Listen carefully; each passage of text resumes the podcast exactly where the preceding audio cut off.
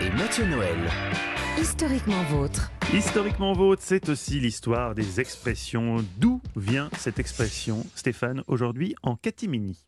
Oui, quand on fait les choses un peu sous le manteau, euh, de façon discrète, on dit en catimini. D'où ça vient? Je vais vous l'expliquer eh ben, sans me cacher. Bon, écoutez, c'est la fin de la saison. Je me lance. C'est de l'italien, ça vient de la Renaissance. En catimini.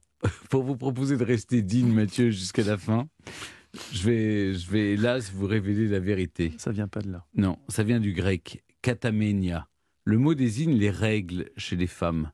À y réfléchir, c'est vrai que le tabou enveloppant encore aujourd'hui cette réalité physique a un lien direct avec la honte que l'on dissimule, ce qu'on veut occulter en quelque sorte. D'ailleurs, au XVIe siècle, pour désigner ce moment pénible, on disait avoir ses affaires, avoir ses choses, ses catimini.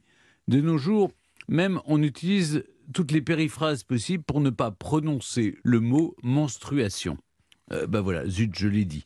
En catimini, pour être complet sur la question, pourrait également venir de la Picardie du XIIIe siècle. Le chat se disait caté. Et à la place du minou, on disait aussi mini. Catémini donnera euh, chatemite. Tout cela pour désigner l'animal à quatre pattes qu'on estimait peu à cette époque, tellement on l'associait au diable et à un esprit fourbe faisant les choses en douce. C'est vrai que les chats, par rapport aux chiens, sont moins francs du collier.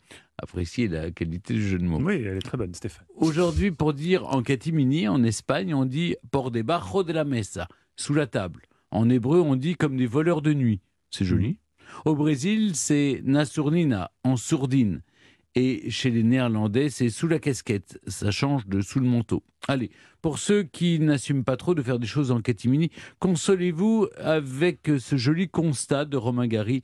La vraie maison de l'amour est toujours une cachette. On ne peut pas lui donner tort.